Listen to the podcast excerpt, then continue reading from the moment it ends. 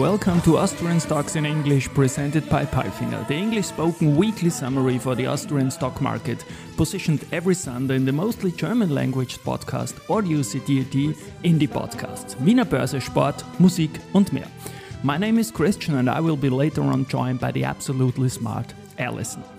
The following script is based on our 21st Austria Weekly, and week 17 was another non event week for ATX TR, which gained 0.14% to 6,941 points. VIG wins the 15th stock market tournament in a big final against two times champion Palfinger. News came from Andritz, Mayr-Melnhof, Voestalpine, Bawag, A1 Group, Lenzing, Amag, Warimpex, Strabag, Polytec, Palfinger, Frequentis, and Erste Group. And these news are spoken now by the absolutely smart.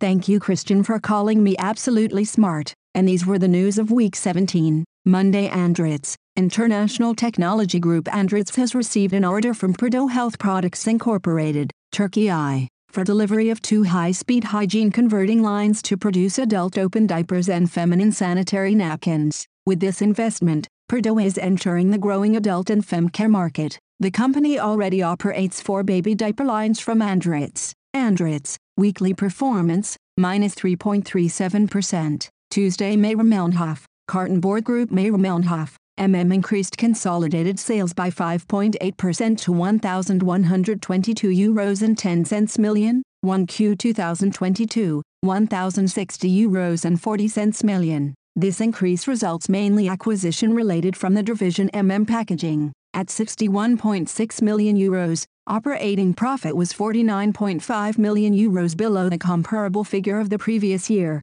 1Q 2022, 111.1 million euros. This decline is primarily due to market and rebuild related downtimes in the MM board and paper division and restructuring expenses in the amount of 15.5 million euros in the packaging division. Peter Oswald, MM CEO, comments, as expected, the MM Group recorded a restrained start into the year in the MM board and paper division in the first quarter of 2023 against the background of a slow destocking of high customer inventory levels as well as inflation-related restrained demand. In addition to the planned capex-related shutdowns in the carton board mills Frohnleiten and Neuss, considerable market-related downtimes were necessary. In the division MM Packaging, demand tended to be weaker in the first months, but was overall still resilient. 2023 will be a transition year for MM Board and Paper on the one hand and an integration year for MM Packaging on the other hand. While profitability was above the trend line in 2022, it is expected to be below in 2023.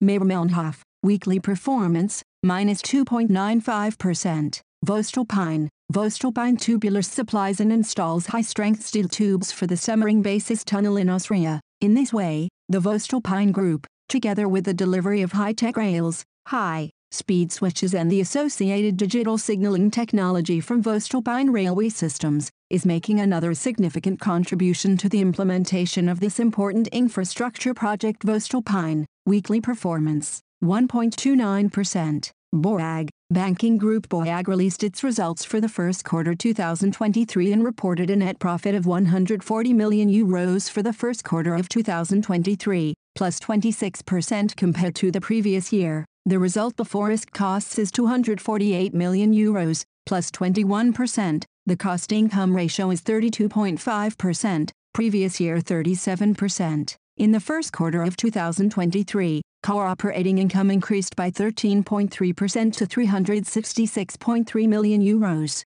CEO Anas Abuzaakouk, CEO, commented on the financial results. We generated a significant amount of capital during the quarter, increasing our CET1 ratio by 60 basis points to 14.1% after deducting the first quarter dividend accrual of 77 million euros. We are targeting a share buyback of up to 100 basis points CET1%, subject to regulatory approval, and will have more than enough dry powder for both organic and inorganic opportunities if they should materialize. We witnessed heightened market volatility and uncertainty during the quarter stemming from idiosyncratic risks. Time and time again we stress the merits of being a prudent and conservative commercial lender focused on risk-adjusted returns across all cycles. We have a resilient business with consistent earnings and capital generation that delivers for our customers, shareholders, employees, and local communities. Bawag, weekly performance, minus 1.12%. Wednesday A1 Group, the first quarter of the 2023 financial year was another solid one for A1 Group.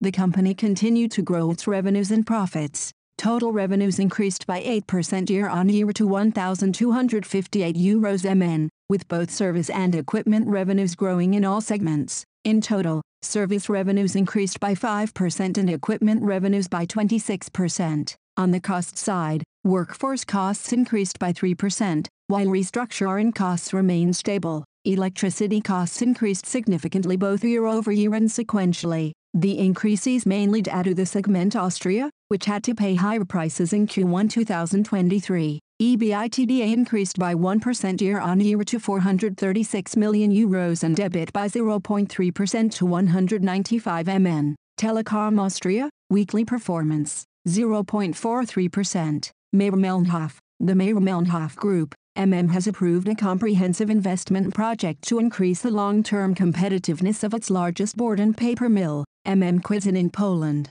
Energy and CO2 cost reduction, pulp integration and entry into the market for sack papers are to set the mill up for sustainable future success. The investment project of around 660 million euros. The implementation of the investment project is planned for the years 2023 to 2026 with disbursements until 2027. Financing is planned from internally generated resources. Mayr-Melnhof, weekly performance, minus 2.95%. Thursday Lenzing, Lenzing Group, a world-leading provider of specialty fibers for the textile and nonwovens industries, signed a contract for the acquisition of the 43 MW biomass power plant of Energy 42 Beteiligungs GmbH located in the Heiligenkreuz Business Park, Burgenland. The execution of the transaction is in particular subject to regulatory approvals and is expected in the second quarter of 2023. This strategic investment will significantly reduce the dependence on fossil energy at the Lenzing production site in Heiligenkreuz. Around 50% of the natural gas currently used can be replaced by energy from renewable sources in the future. Lenzing,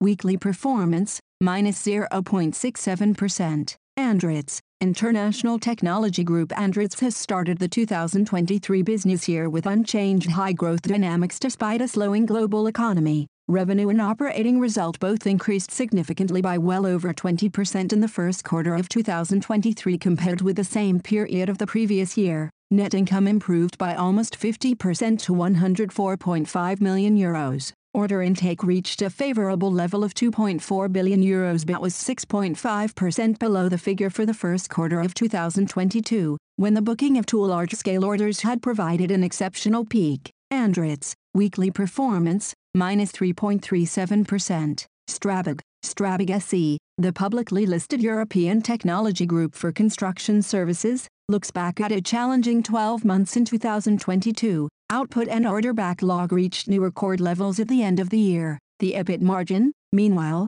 returned to normal as expected following the exceptionally high level of the previous year, at 4.2%. However, it clearly remains in line with the set target of generating at least 4% from 2022 onwards. The company accorded a 10% higher output of 17.7 billion euros in the 2022 financial year, 2021, 16.1 billion euros. Despite rising construction costs and the accelerated interest rate turnaround, Strabag succeeded in growing the order backlog by 6% year-on-year to achieve a new year-end record of 23.7 billion euros. Strabag, weekly performance, 2.73%. AMAG, AMAG Austria Metall AG, supplier of high-quality aluminium cast and flat-rolled products, increased revenues in first quarter to 404.8 million euros, Q1/2022, 399.0 million euros, primarily due to higher shipment volumes in the metal division.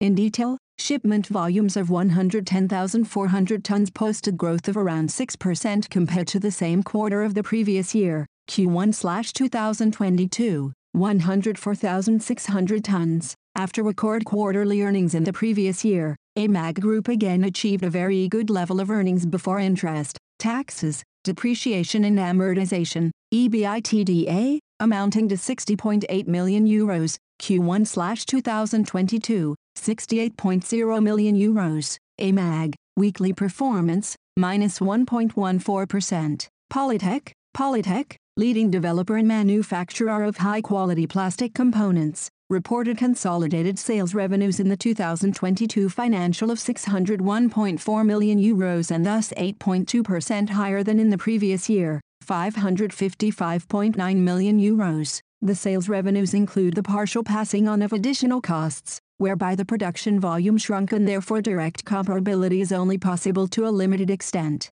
The reductions in call-off numbers and repeated cancellations at short notice, as well as the very high price level of materials and energy in particular, have had a seriously detrimental impact upon the earnings situation of the company since March 2022. In 2022, Polytec's EBIT amounted to 0.7 million euros, 2021, 12.3 million euros. The result after taxes amounted to minus 2.2 million euros, 2021, 7.0 million euros. In the medium term, the group considers itself to be in an extremely solid strategic position with regard to its ability to transform the changes in the automotive sector into increasing economic success for itself. Polytech Group, weekly performance, 1.20%. Warimpex, the real estate developer Warimpex Group achieved a positive operational performance in 2022. Performance improvements for offices, plus 64%, and hotels, plus 92%,